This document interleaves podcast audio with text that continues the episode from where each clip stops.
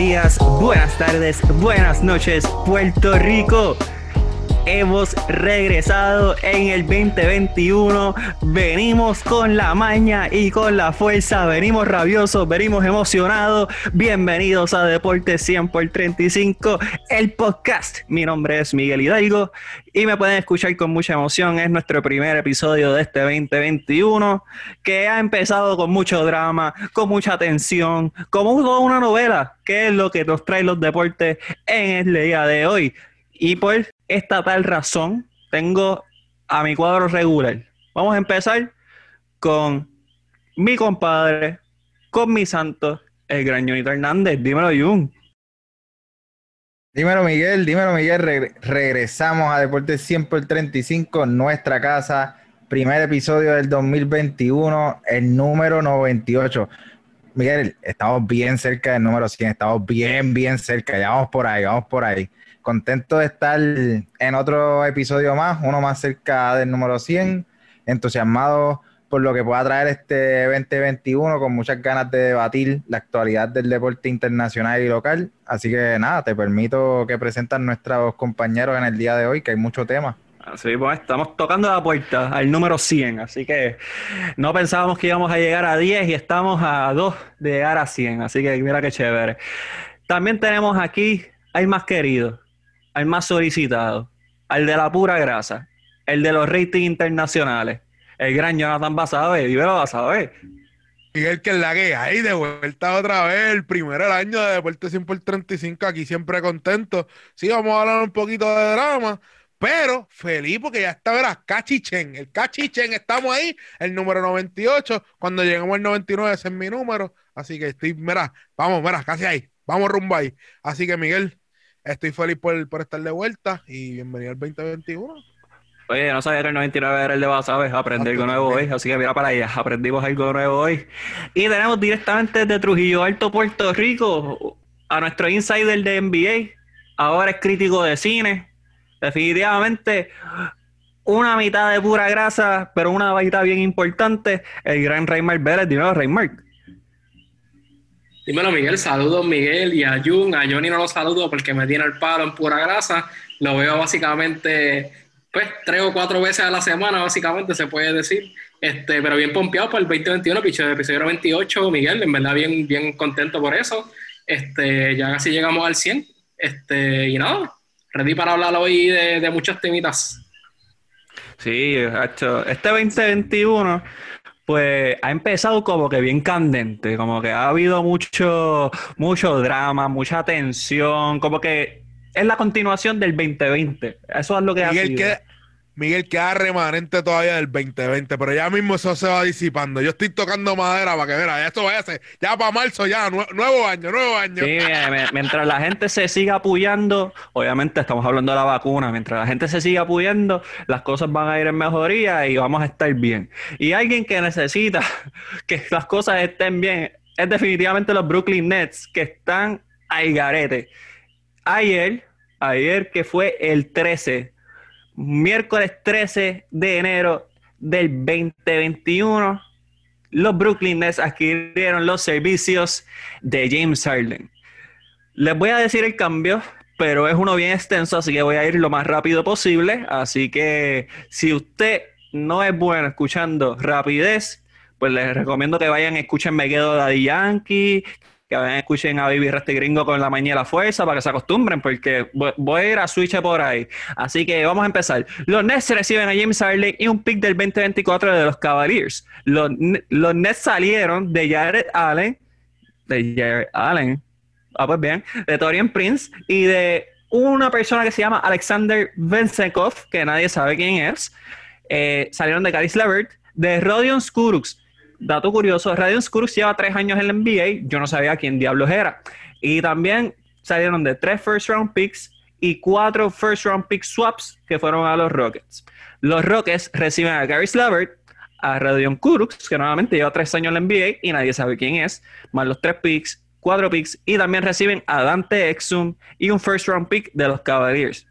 Me siguen todavía. Entonces, en esto, en realidad, yo no entiendo por qué los Nets hicieron este cambio.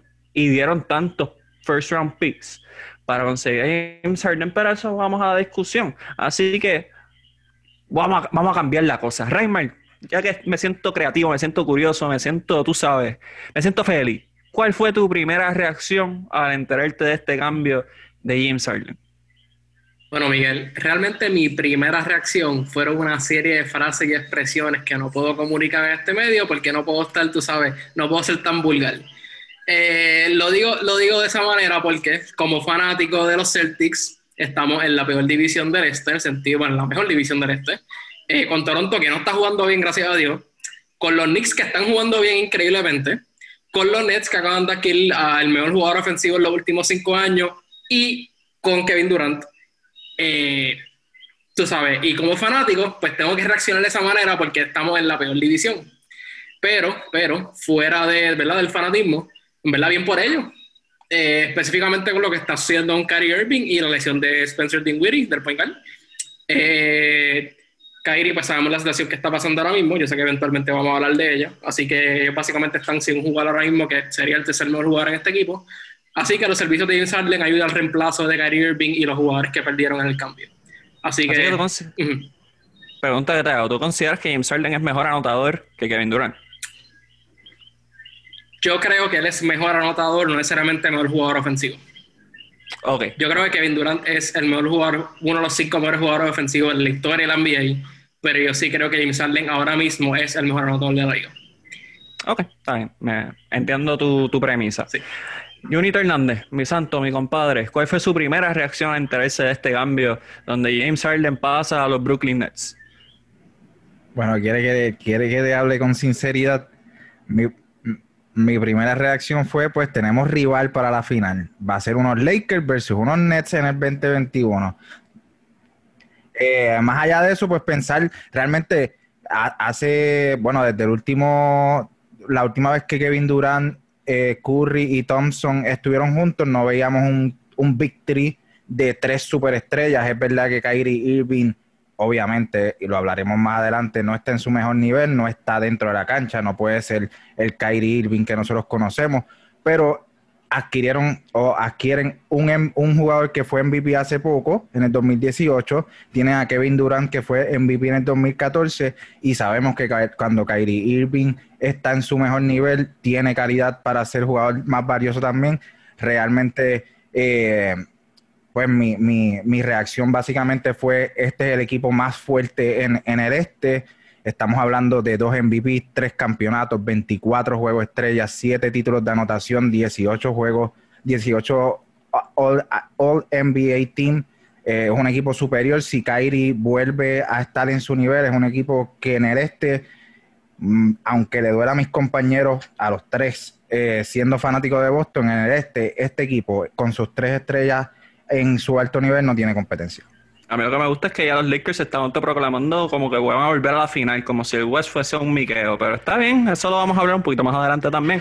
Jonathan Basabe, ¿cuál es su opinión, su primera reacción al enterarse de este cambio de James Harden a la otra ciudad de Nueva York, al otro equipo de Nueva York, a los Mets de Nueva York? Como porque tú sabes que dicen que los Knicks son los Yankees, no sé cómo correlacionan una cosa con la otra, pero pues así son los New Yorkinos. Bueno, al principio yo fui uno que dije, H, ese equipo se acaba de montar y por papel eh, lo convierte por papel uno de los mejores equipos del este, vamos a ser sinceros. Pero, pero, ahora que, ahora que estamos marinando el cambio, normalmente cuando hacen estos tipos, estos, eh, entran tres jugadores dentro de un equipo, la química cambia. Y James Harden viene un equipo que sí, que tiene a Tony, que puede implementarlo en la ofensiva, que puede conectar ahí.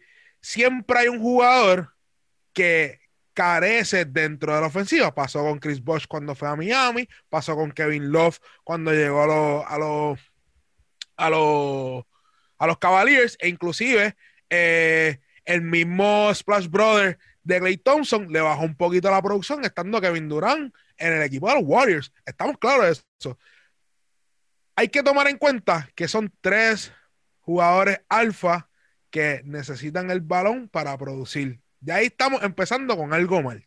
Ya ahí adelante con el, ya estamos empezando con el pie que no es. Ahí esa es la primera bandera roja que yo, yo estoy alzando. La segunda bandera roja es que se integra un sistema en el cual sus jugadores estrellas no han estado ni más de 20 partidos y ni han estado juntos, que ese otro sistema más para encontrarse a través de una temporada que empezó, que muchos de estos jugadores, en, en Brooklyn tuvo tiempo, pero hay otros jugadores que no tuvieron tiempo para engranarse. Ahí estamos entrando en otro problema. Y el otro problema que estamos entrando es Kyrie Irving dentro de ese equipo. Así que sí, el equipo del papel se ve uno de los mejores del este, pero son tantas incógnitas que vamos a ver lo que pasa. Eh, Se ve bien. Va- Vamos a ver, lo vas así. Se ve bien, se ve bien. Ok. Este, voy a tratar de ser bien conciso porque voy a entrar en detalle en, en otras preguntas que tengo. Pero mi primera reacción fue: espero que cierren Chinatown y espero que cierren Little Italy, espero que cierren el Bronx porque si James Harden sigue comiendo, va a seguir engordando. Y al paso que vamos, James Harden está a. ¿Cuánto? 35 libras de ser la competencia de Big Baby Davis. Así a, un que. tour, a un tour de babate, tú sabes. Bueno, Miguel, pero, pero también puedo allí- mencionar que Baby Davis nunca metió 44 puntos y hizo 17 asistencias llegando así de gordito. Solo, solo menciono eso. Eso es, co- no, no, es cierto. Oye, yo no estoy diciendo que, que el nivel sea el mismo, estoy diciendo que el peso puede llegar a ser el mismo. O sea, que son otros 20 pesos. Eso puede pasar. Ahora, No, y, y en New York hay mucha pizza que se puede por comer. eso hay que cerrar todo. Hay que cerrar Little Italy, hay que cerrar el Bronx, hay que cerrar Queens, hay que cerrar todo, básicamente. Hasta Cooperstown, que lo que hay es béisbol, hay que cerrarlo, porque James Harden se lo va a comer. Habiendo dicho esto, eh, mi primera reacción fue de sorpresa. Eh, eh, no sabía que James Harden, solamente por decir que la relación estaba rota, se podía ir así porque sí. Ya quisiera yo que todos los divorcios fueran así, que digo, ay, ya, mira, esto no sirve. Y se fue todo el mundo feliz de la vida a otros lugares. Así que fue, fue sorprendente para mí, aparte de todo lo que Brooklyn dio para conseguir a, James Harden, algo que, que me dejó atónito. Y eso entraré en detalle con, con las otras preguntas. Así que paso a, la próxima y voy contigo, Junito, tomando en consideración todo, todo el cambio que hubo eh, y las partes involucradas, entiéndase los Nets, los Rockets y, y los Cavaliers, ¿qué equipo salió ganando y qué equipo salió perdiendo de este cambio? Mira, pues en papel, realmente yo creo que el equipo que sale ganando son los Nets, que tienen hoy un equipo con, con- contendiente al título, más allá de si tienen a Irving o no tienen a Irving. Yo creo que Harden le da esa posibilidad de no tener a Irving y como quiera ser un equipo complicado en el este. Eh, pero yo creo que el cambio para examinar quién salió ganando, quién salió perdiendo, yo creo que el tiempo es, es el que lo dirá. Realmente, pues, Houston recibe mucho, mucho pick. A decir verdad, recibe el, número, pick número uno del- de la ronda del draft 22, 25 y 26.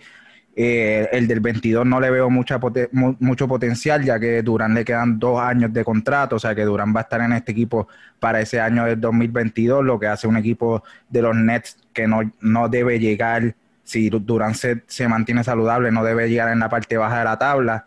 Eh, reciben a Ola- Oladipo, Oladipo no es el mismo jugador que supo ser en el 2017 cuando fue All-Star, pero eh, yo creo que al final el quién saldrá ganando hay que ver en qué terminan estos picks que terminan potenciando el equipo de, de Houston a largo tiempo.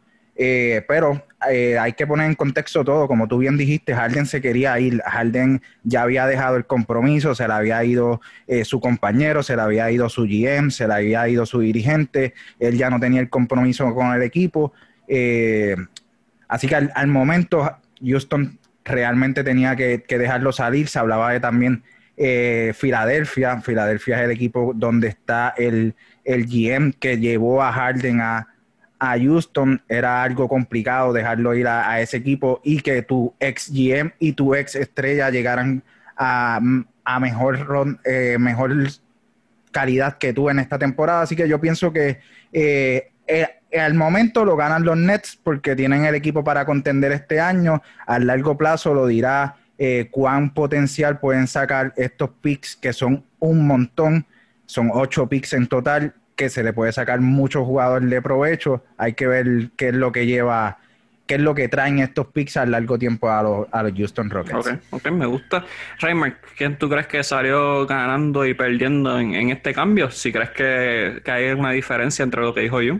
Fíjate, se me hizo bien difícil contestar la pregunta porque pensé en Houston y pensé en Brooklyn, ¿verdad? Que son los dos, los dos equipos claramente que recibieron los mejores jugadores. Normalmente, eh, yo diría que el, equipo que sale con el mejor jugador usualmente gana el cambio. En este caso, y quiero mencionar lo que Jonathan dijo también, yo creo que el problema mayor de Houston no necesariamente son todos los problemas que Jonathan dijo, pero yo creo que Kyrie Irving es la importancia, es la clave en, en este cambio. Eh, si nosotros estuviéramos ahora mismo, si Kyrie Irving estuviera en el equipo ahora mismo jugando, y de hecho, cuando estaba jugando con Durant, estaban jugando bien, ahí no había roce, no había problema. Así que si Kyrie, si Kyrie estuviera jugando ahora mismo, con como estaba jugando anteriormente con Durant, yo creo que eh, Brooklyn claramente gana el cambio. En este caso, me voy la contraria de June eh, y voy a decir que Houston fue el que ganó el cambio, porque ellos estaban con la tensión y la presión de que, como Jun dijo, que Harden no quería estar ahí. Es como se siente como si ellos no estaban jugando bien, punto. Había una tensión, había una pesadez con Harden en el equipo y, y ahora se siente que Houston vuelva como, como, que comienza la temporada de ellos, básicamente, así es como se siente. Sacamos a Harden, vimos los comentarios de John Wall, vimos los comentarios de Cousins, que realmente la dinámica no estaba ahí. Así que yo siento que con, sin contar los picks que, que Jun mencionó, eh, que son súper mega importantes para el equipo, este, yo creo que Houston salió ganando. Eh, reciben también a Oladipo, de ¿verdad? un cambio de Indiana también con, con de Caris para, para Indiana y Oladipo. So, creo que tienen buenos jugadores, creo que tienen un buen futuro y yo menciono que, que Houston ganó por el simple hecho de que ellos estuvieron estos primeros 10 juegos jugando inconformes, ¿sabes? Sin, sin, sin, sin norte, sin, sin saber con, cómo están jugando. Así que yo creo que el simple hecho de poder cambiar a Harden, sacar todos estos cambios que veo hoy, no es imprecedente este tipo de cambio, porque vimos lo que, lo que Drew Holiday, lo que este, New Orleans recibió por Drew Holiday. Y James Harden es mil veces mejor jugador, por lo menos ofensivamente, que Drew Holiday. Así que yo creo que Drew Holiday se dio un precedente a este tipo de cambio, a este tipo de jugador. Y hay otros jugadores que también están por la misma línea, pero eh, yo, yo, pienso que, que, que Houston lo ganó con los picks, con el futuro y con que están empezando ahora más tranquilo, más conforme. Ya, Dan sabes, hemos hablado de James Harden, eh, cómo llegó en condición a la temporada, obviamente tiene unas cuantas libras de más, eh, obviamente también cómo ha rendido o cómo ha actuado dentro del camerino. ¿Cuál es tu perspectiva de James Harden ahora mismo como, como jugador? O sea, porque está bien, llegó a, Brooklyn y lo que se espera es que vuelva a ser James Harden, que fue MVP y toda la cuestión, pero como jugador, ¿cuál es tu perspectiva ahora de James Harden luego de esto que pasó en Houston?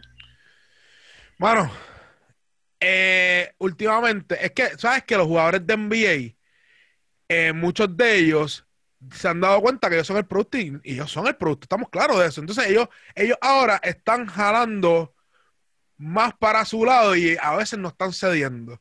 Y, y esto fue lo que pasó con James Harden. esto es lo que yo vi, que James Harden, ah, firmó la extensión, no sé por qué firmó la extensión, si no quieres quedarte en Houston, pero ahora que está el barco, de, eh, entre comillas lo digo, hundiéndose, te quiere ir. Entonces, estás creando un revolú dentro del equipo, el equipo quiere progresar, hay jugadores dentro de ese equipo como John Wall que, que tuvo tanto tiempo fuera que ahora tiene una sed de ganar, y cosas que está buscando una oportunidad nueva, y tú como quieras estás trayendo esta dinámica dentro de este equipo. Oye, no lo hagas por ti, hazlo por tus compañeros de equipo. ¿Me entiendes? Eso fue lo que, lo que a mí me molestó de todo este revuelo de Harden, que él estaba pensando en el, el yo, yo, yo. Esto, oye, esto no es un deporte, esto no es ajedrez, que tú juegas solo. Esto es el baloncesto, que es un deporte de equipo. Sí, tu futuro y el beneficio de tu, de tu familia es importante, pero estábamos claros que James Harden estaba apariciando, estaba viajando para Las Vegas, estaba jangueando en Atlanta regalando 300 mil dólares a su pana. No, no, no estamos hablando del futuro de él, estamos hablando de los caprichos de James Harden. Pero ahora en Brooklyn estaba escuchando que Ramona Sherburne, que fue una, una de las reporteras que, que fue con Watch, que fue que descubrieron este, esta noticia, que para que este cambio se diera, D'Antoni tuvo que hablar con la gerencia y el mismo Kevin Durant tuvieron que abogar por James Harden. Solo que yo creo es que ya James Harden está feliz, le dieron lo que quiere y va a cambiar su perspectiva dentro de Brooklyn, que es lo que yo estoy opinando que va a pasar. Pero lamentablemente toda esta situación no fue la forma correcta de hacer negocios dentro de la NBA. Hey Mark, eh, yo he sido bien crítico de jugadores de NBA, especialmente cuando se ponen con esta actitud de divas eh, o divos, por eso es inclusivo. Eh, ¿Cuál es tu percepción de cómo se ve James Harden como jugador y como individuo ahora mismo luego de esta situación. Mira, yo no estoy necesariamente a favor de lo que él hizo, pero tampoco lo culpo. Y lo que Jonathan estaba hablando es básicamente que Harden es víctima del empoderamiento de los jugadores, ¿verdad? esa es mi opinión, eso es lo que está pasando. Yo creo que la culpa no necesariamente la tiene Harden, sino la tiene la liga, en verdad, hasta cierto punto, si lo, si lo piensas bien. Estamos hablando de, estamos, llevamos ya 10 o 15 años que los jugadores son los que deciden qué quieren hacer. Y si vamos a echar la culpa a Harden de lo que está haciendo, también hay que echarse a la Kyrie cuando se quitó de Boston, eh, Anthony Davis, que yo sé que Jung está bien feliz que está con los Lakers, pero a ver, claro, él trata como mierda a New Orleans, es la verdad. y eh, dimos, vimos que Anthony Davis no puede tomar las decisiones propias y se deja llevar por LeBron y, la agencia de él, la realidad.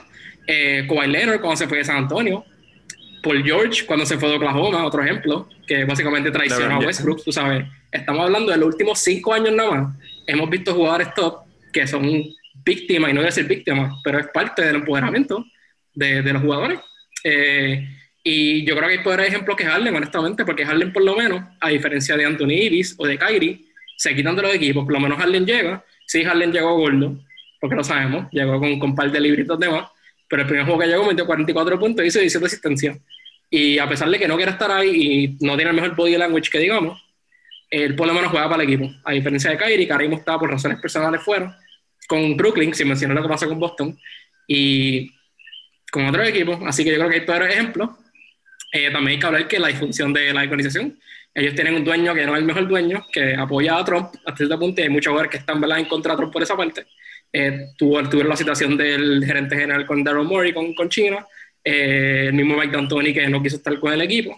Así que yo no puedo culpar completamente a Harden por lo que está haciendo. Y yo creo que el problema gran, bien grande del empoderamiento de los que siempre son los fanáticos, en verdad, más que los jugadores. Los jugadores se llevan los 200 millones que llevan, los 300 millones que ganan.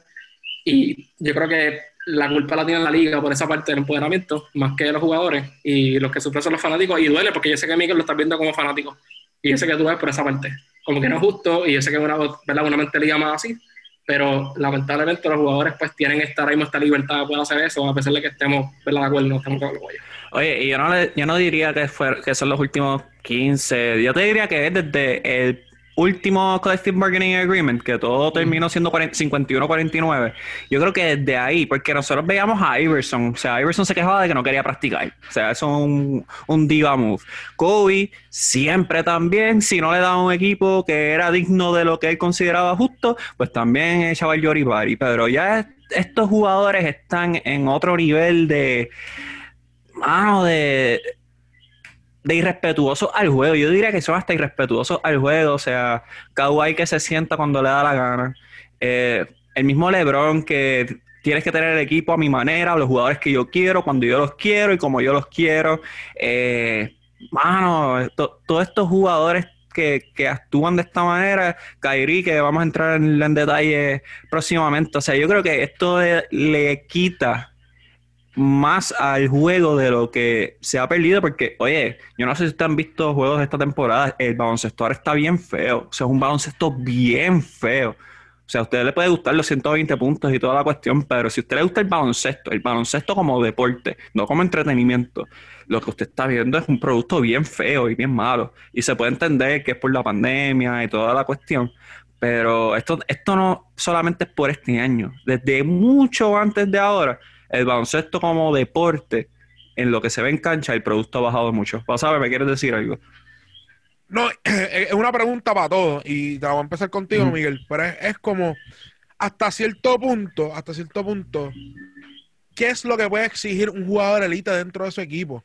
Porque hay algunas cosas que yo entiendo. Un ejemplo, te voy a dar el ejemplo de LeBron y, y, y voy a dar el ejemplo de LeBron que ¿Es el equipo a mi manera o para la calle? Como, o si fuese, tú sabes, eh, Vega, Miguelito, Pérez, tú sabes, Pero él, él, se faja, él entrena, él tiene una disciplina que en, en, parte yo puedo entender su queja. Y yo puedo entender que se puede quejar en ese aspecto porque hay otros jugadores que lo han hecho en todos los años. Pero la gente no estamos produciendo. Hasta el mismo Michael Jordan eh, era un jugador que le exigía mucho a, a, sus otros jugadores.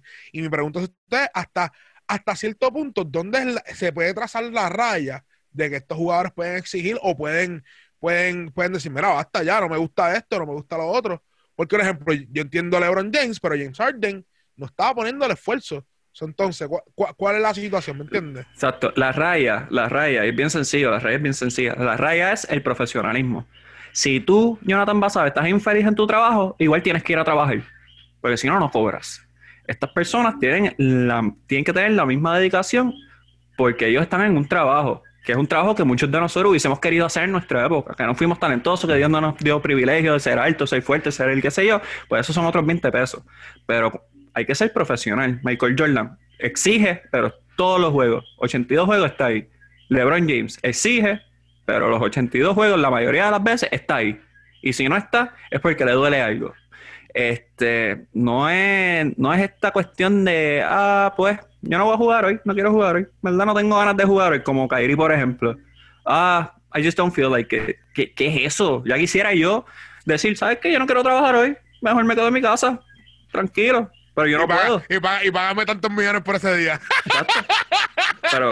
No, Miguel, y, en el caso de Harden, eh, él trata así a una franquicia que creyó en él cuando solamente era el mejor sexto hombre de la liga. O sea, él lo consiguen siendo el mejor sexto hombre de la liga estando en, Oklahoma, eh, eh, siendo figura detrás de Kevin Durant y Russell Westbrook llega a Houston, le traen a Dwight Howard, le está tres años, no consigue llegar a una final, le traen a Chris Paul, tampoco consigue llegar a una final, le traen a Russell Westbrook, está un año, tampoco consiguen llegar a una final, y entonces eh, ahora pues que obviamente no se siente cómodo por todo el entorno del equipo, se te fue tu, tu dirigente, se te fue tu GM, eh, tratas así de, irrespetuoso, no tan solo ya más allá de, tus jefes y, tu, y, los dueños del equipo, a tus compañeros, a los que eh, cuando estabas tú solo, ellos eran los que estaban ahí acompañándote en, las buenas, en las malas, yo creo que eso habla un poco pues, de la persona que, puede ser o el, tipo de compañero que puede ser Jay Sarden,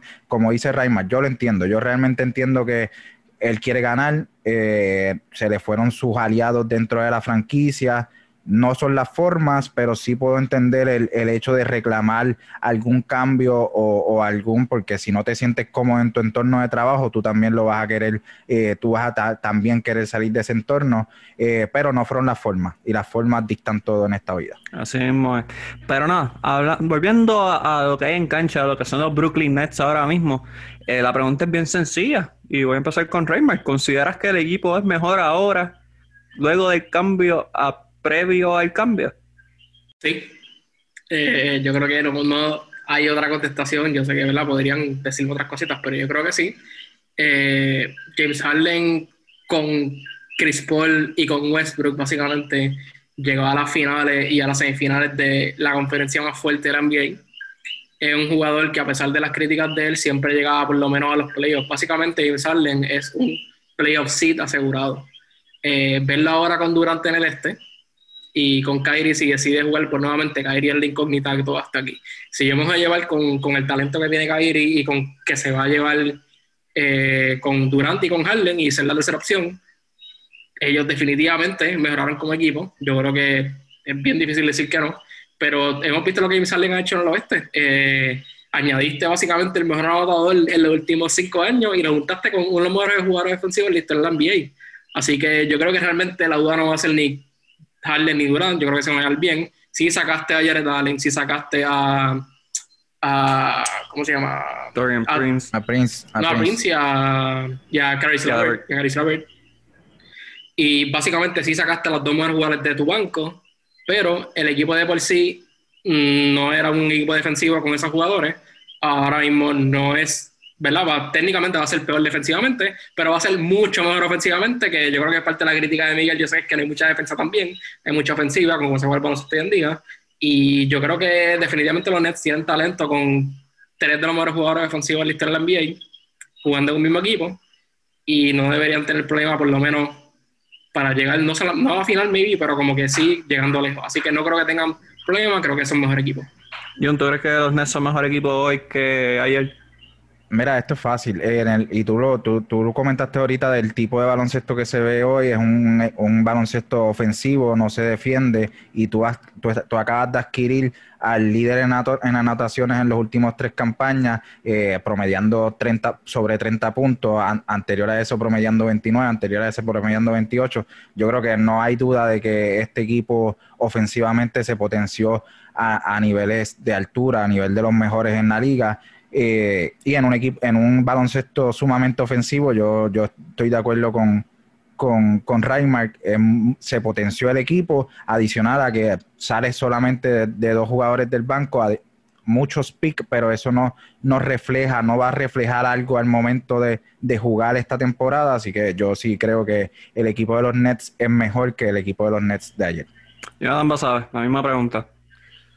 Yo creo que los Nets ahora mismo son mejor equipo. Y es como dice Raymond. James Harden, eh, con solamente otro compañero de equipo, Westbrook, Chris Paul, es con- eh, llegan a los playoffs. Y James Harden es un Iron Man. Puede estar gordito lo que sea, pero no falta juego. Inclusive, él llegó al primer juego y él no quería jugar y como quiera jugó. Eso sí se la voy a dar. So, le están dando, eh, yo creo que Brooklyn ahora mismo se puso mejor. La incógnita es- sigue siendo Kyrie Irving.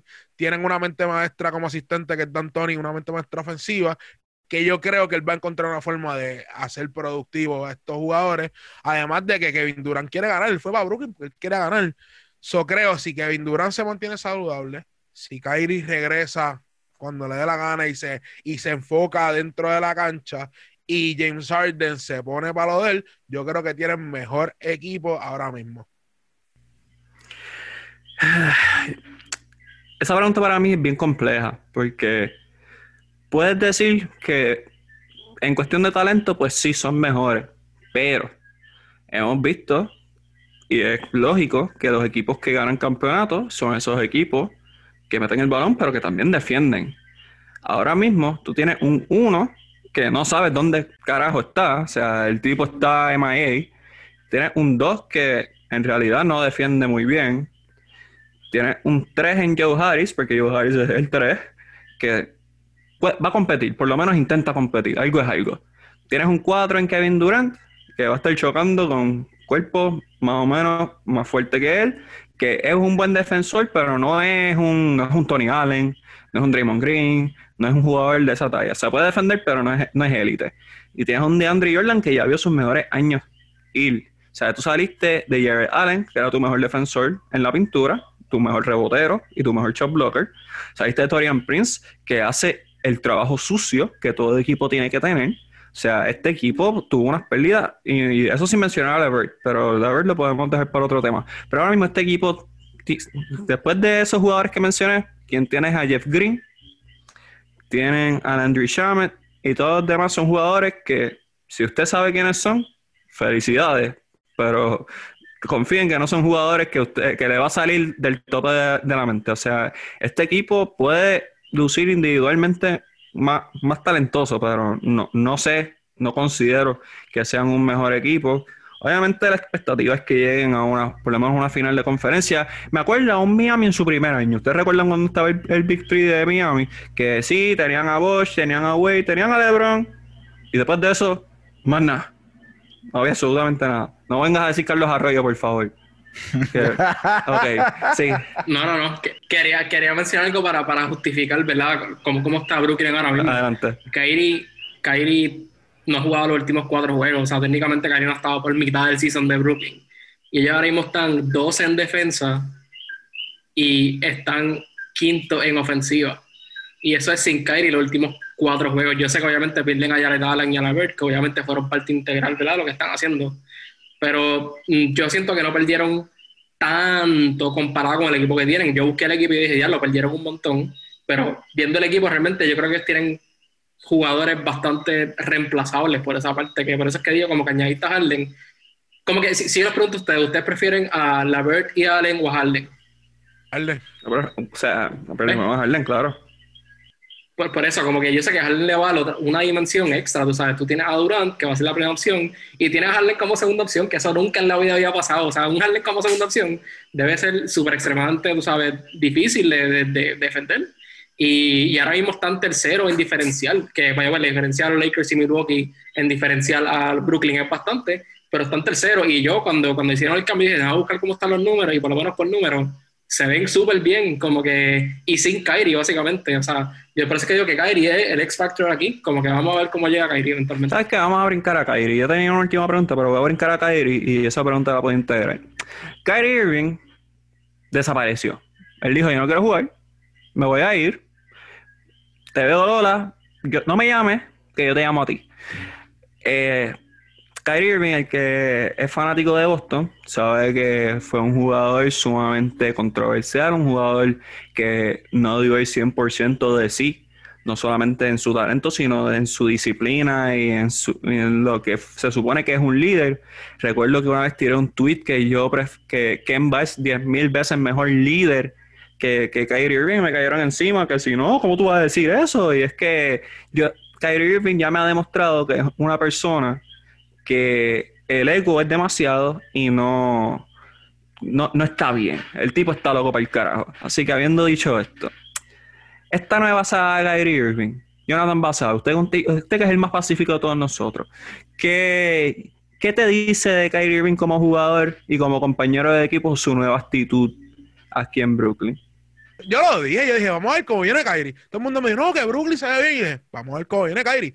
Y yo, ah, yo tengo un dicho, mira, yo tengo un dicho. Si una persona te dice caballo, si una persona te dice caballo, tú dices, hey, hey, hey, párate. Yo no soy ningún caballo. Yo soy Jonathan David Basabe, o en este caso yo soy Kyrie Irving.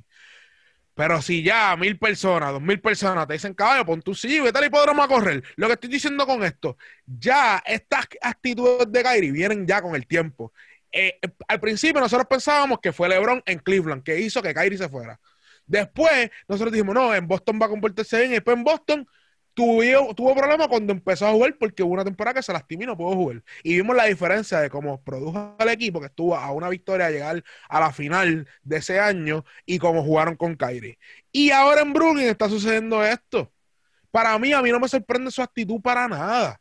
Realmente, esto que está pasando con Kyrie, eventualmente iba a pasar, e inclusive durante el tiempo de la burbuja, durante el tiempo de la burbuja, él causó algunos problemas para que se volviera a reanudar la liga. Sí, que en, parte tenía base y fundamento en cuestión de que podía desviar la, la atención de lo que estaba sucediendo en el momento por todas las protestas, sí. Pero en otra parte, eh, hay otros jugadores que no ganan los millones que él se gana, que necesitan generar también.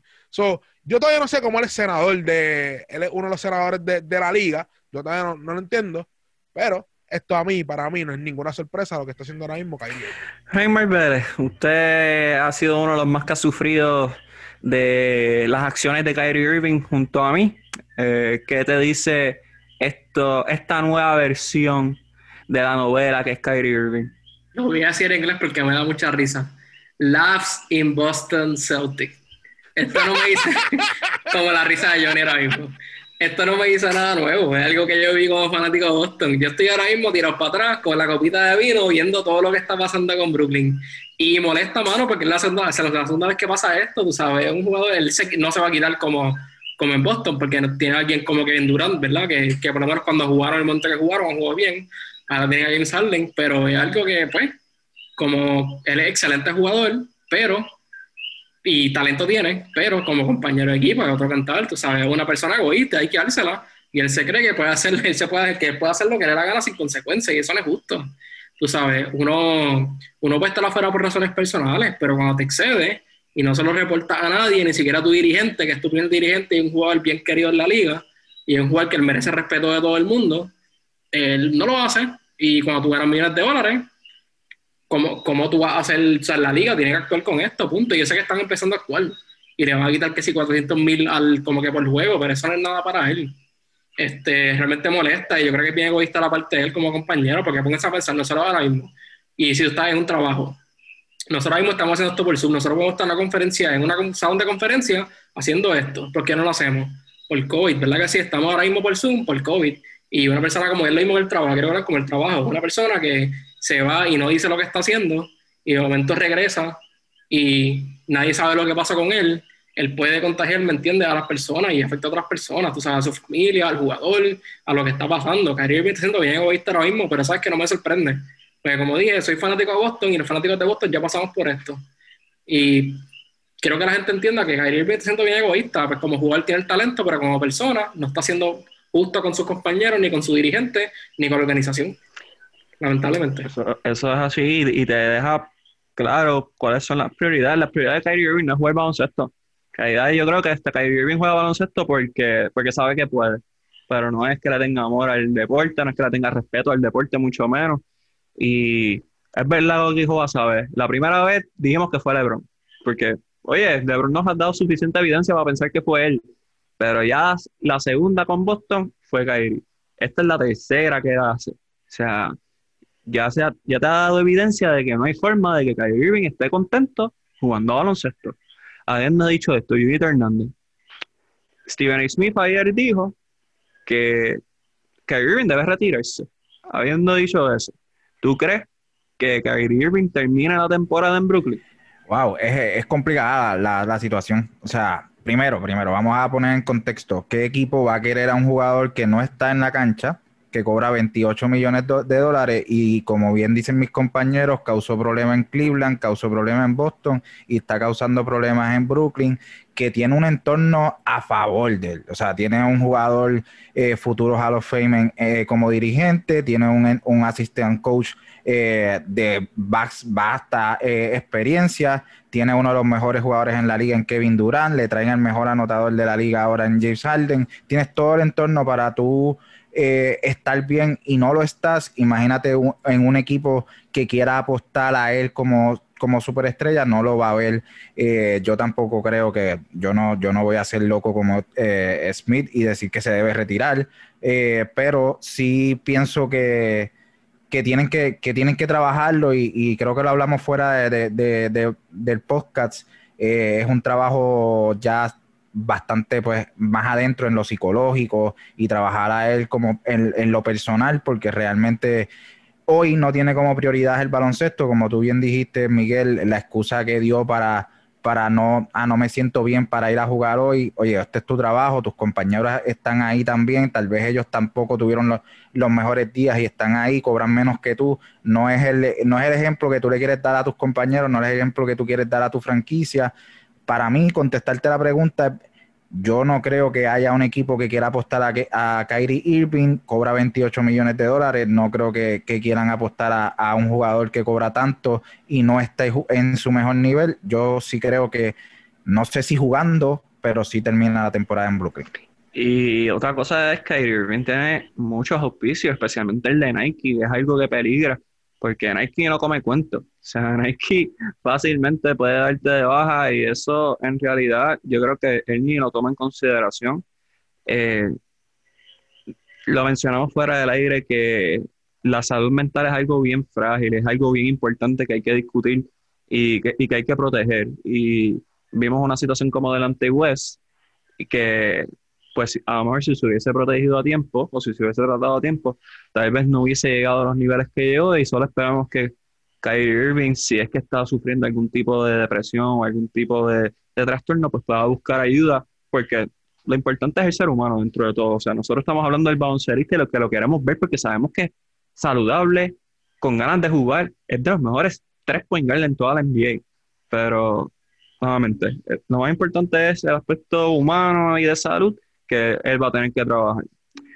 Habiendo dicho todo esto, toda esta novela de los Nets, que, Jaime, ¿me quieres decir algo antes de, la última pregunta? Sí, quería mencionar que hay mucha gente que me que, ¿verdad? que pregunta, mira, ¿y por qué no lo cambian? Eso así es fácil cambiarlo.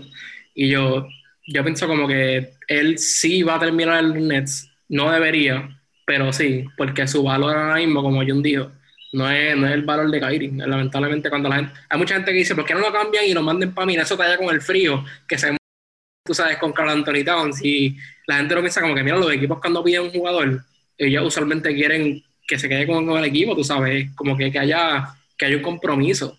Y lamentablemente, y más cuando ahora mismo están sin Spencer Dinwiddie, si Spencer Dinwiddie estuviera ahí, yo creo que sí, ellos tuvieran un chance más alto de poder cambiarlo, por eso de que pues puedo conseguir nuevos jugadores, tengo un buen reemplazo aquí. Pero ahora mismo el valor de Kyrie Irving está bien abajo y simplemente no quiere jugar.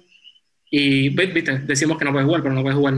Y tú sabes, el valor de él está bajo y mucha gente, en vez de pensar que por qué no lo cambian, el equipo va a hacer lo que da gana, muchas veces el otro equipo pensando, este, este jugador se va a quedar aquí, lo estoy cambiando, como que el valor que me está dando, eh, lo, va, lo va a ofrecer.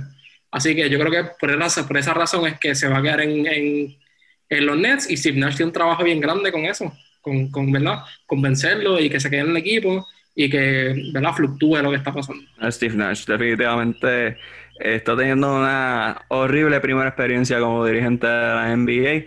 Kyrie Irving está hecho para jugar para los Mets de Guaynabo, es la realidad del asunto. O sea, si le gusta el drama, si le gusta el papelón, pues que venga el baloncesto superior nacional, fácilmente puede jugar en los Mets de Guaynabo y pueden quedar campeones. A lo mejor derrotan a los. Van a quedar campeones. Aquí mete 70 por juego. Cómodo, Sí, sí. cómodo, No, cómodo. Acuérdate, acuérdate que la gente está pendiente a nuestro, a nuestro ranking y nos escriben también para decirnos que estamos guayados. Así que. Es más, de en vez de tener un fanático en China, tienen dos. Si Kyrie juega aquí. Así que definitivamente Kyrie Irving, piénsalo, Guaynabo. Si hacen un buyout allá en Brooklyn, le ofreces el mínimo 40 mil, que eso es lo que se supone que está ofreciendo como máximo eh, tope salarial y, y buena suerte ahí.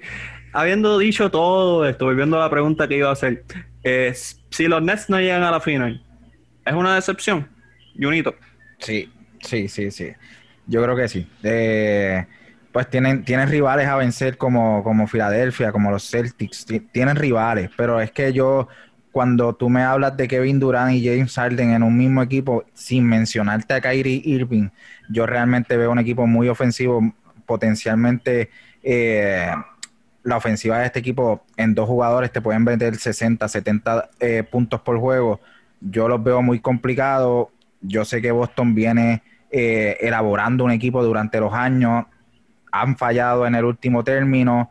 Tienen un equipo bastante bueno para competirle a, los Brooklyn Nets, pero yo creo que este equipo está haciendo esta apuesta para llegar a la final. Punto. Tú traes a James Harden perdiendo todo lo que, lo que diste. O sea, básicamente mucho futuro, muchos jugadores de futuro, muchas oportunidades para tú eh, seguir creando y seguir participando constantemente de la liga.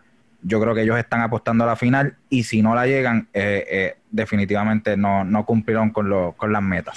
Jonathan Basabe, ¿estás de acuerdo con, con la postura de Junito? No, eh, eh, yo voy a lo contrario. Yo pienso que si no llegan a la final no es una pérdida. Eh, realmente un equipo es bien, es bien rara a la vez que un equipo gane siendo construido por primera vez. El ejemplo bien grande fueron los Lakers, es el único ejemplo. Y con todo y eso, ellos tuvieron, entre comillas, dos seasons. Porque fue el primero antes de la burbuja y otro después de la burbuja. O realmente tuvieron tiempo para crear química, para engranar, para conocerse, para saber cómo iban a correr la ofensiva, cada cual saber cuál era su rol. Y eso los ayudó a proclamarse campeones de la liga el año pasado. Pero si los Brooklyn Nets no llegan este año, no pienso que es una temporada perdida, porque todavía James Harden sigue bajo contrato, Durant sigue bajo contrato, pueden hacer movidas en el offseason que puedan complementar y saber qué van a hacer con Kyrie. So, si ellos no llegan este año, no perdieron. Al contrario, eh, es un año más de aprendizaje para que ese equipo vuelva más fuerte el, el próximo año. Aymar Vélez, ¿consideras que si no llegan a la final es una decepción? Eh, no lo considero excepción, estoy con Jonathan Basabe en esto. El único equipo que, llega a la, que ha llegado a la final y ha ganado la final en su primer año es Boston, los Boston Celtics desde el 2008. Ujú. Han pasado mucho tiempo y no digo porque se los Celtics, es que es la verdad. Este, es bien difícil que eso pase, así que no lo considero excepción. Sí pienso que tienen el mejor talento y podrían hasta llegar primero del este, pero no significa que deberían llegar a la final. Eh, no lo considero excepción. Creo que Harden y durante el año que viene con un mejor equipo, lo más seguro, es como que el año que uno debería verlo. Y lo vimos en los Clippers, por ejemplo, el año pasado. Los Clippers para mí, yo lo dije el año pasado, no fueron una decepción. Sí, fueron una decepción de que no llegaron a la final. Y jugaron malísimo, ¿verdad? Contra Denver.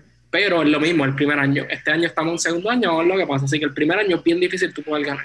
Así que no lo pues- considero decepción. Yo apuesto, yo apuesto y, y puedo estar de acuerdo con los muchachos. Yo no digo que van a ganar el título el primer año, sí digo que pueden estar en la final de NBA y ganar la, eh, la conferencia este. Yo apuesto el talento individual de cada uno. Vemos a, como bien dice Raymar, Boston en su primer año cuando trajo el, tri- el Big Three, llegaron a la final y la ganaron. Miami en su primer año cuando trajo el Big Three también llegaron a la final, la perdieron, pero llegaron a la final, que fue la pregunta. Eh, así que a eso yo apuesto, a, que tienen tres jugadores de muy alta calidad que si están en la cancha deben ser el equipo que debe ganar esa.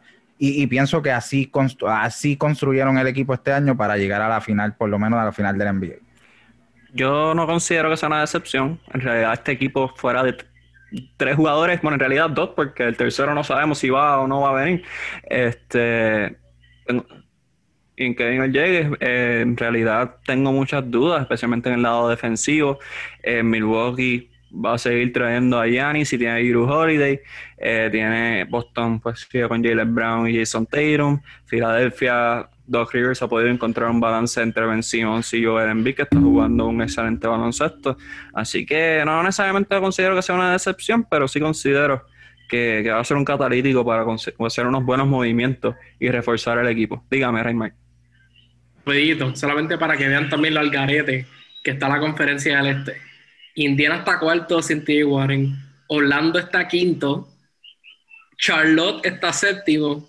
Atlanta, que está decimado, está octavo. Miami está noveno. Y décimo están los New York Knicks. Así que este año definitivamente hay muchas sorpresas por lo que está pasando. Así que la sorpresa y lo que está pasando con el COVID realmente son también factores que hay que incluir, que hay que incluir, ¿verdad? Si ellos no llegan, porque hay muchas cosas. Imagínate que lleguen de momento a la semifinal y Harden no pueda jugar porque estuve en un strip club en Brooklyn, tú sabes. Eso es bien probable. Hay que, visitarla, hay que visitarla. O sea, es un avioncito, es un avioncito y la visitamos. en, Atlantic City. yo sé, yo sé. Sí, sí. Oye, y, oye, antes de cambiar de tema, quiero hacer un disclaimer. Que veo mucha gente que ha puesto. es que los, los mabrones son cosas, son cosas bárbaras. Que dicen, ah, que si un don de 36 años lo que está provocando. El don solo no juega. El don tiene al mejor power forward de la liga con él. O sea, vamos, vamos. Por favor. Ay, y, yo, y yo siendo ley que tengo que decir que el Don solo no llegó al playoff. Ajá, o sea, vamos. Miguel, Miguel, te estás buscando que te hagan un boicot, chico. es que, chico, me, me, me molesto. O sea, ¿cuán irracional ustedes pueden ser? ¿Cuál narcisistas tienen que ser, brother?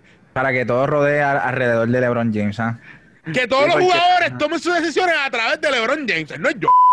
Bueno, me llama la mía. Ahí sí me va a caer. Ahí ya, ya. Tocate vino, tocate vino ahí. Hacer, hay que ponerle un, sensor a, esa parte. Eh, eso así es como si me dado un malo. Tarjeta roja, tarjeta, tarjeta roja. que, una cosa es decirles que sean realistas porque Anthony Davis se ganaron porque está Anthony Davis también. Que si uno de los dos se lastima, se jodió la cosa. Pero, Pero Anthony Davis es un buen jugador, ¿sabes? Todo fue Sí, sí, tú sabes. y, Harden, se quiso ir a Brooklyn por eso. Y todos esos jugadores que firmaron esto, Kevin Durant, porque le están oyendo a LeBron James. El tiro, el tiro que metió Anthony Davis el año pasado contra Denver no cuenta, tú sabes, porque no es. Tampoco. pero vamos a dársela, vamos a dársela, vamos a dársela, los queremos.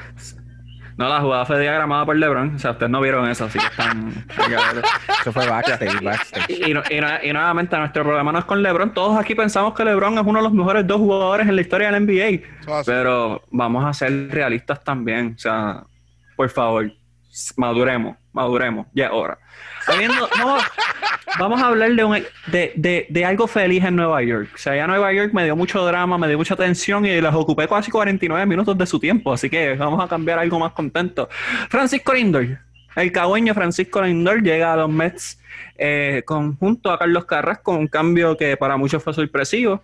Eh, o sea, se sabía que Francisco Lindor eventualmente iba a ser movido, no se esperaba que fuese antes del comienzo de temporada. Y yo creo que la pregunta elemental es qué representa para los Mets la llegada de Lindor. Y voy a empezar con usted, Unito Hernández, dígame. Eh, esperanza, realmente es un equipo que está en búsqueda de, de rebuild, de, de buscar unos nuevos aires a este equipo que en los últimos años no han podido concretar una, un buen equipo para, para ser contendientes al título, eh, con dueño nuevo, un jugador latino, que sabemos que, que, New York es una, una, fanaticada, que cuando hay latinos se, se borda sobre el equipo.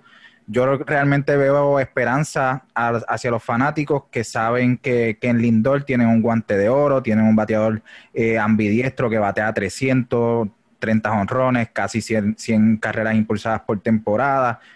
tienen a, la cara de su franquicia, esperemos que puedan eh, renovarlo para que se quede con ellos en, un largo plazo y de ahí eh, construir una franquicia alrededor de Francisco Lindor, Pita Alonso y DeGrom, Jason DeGrom, que son sus tres estrellas ahora mismo.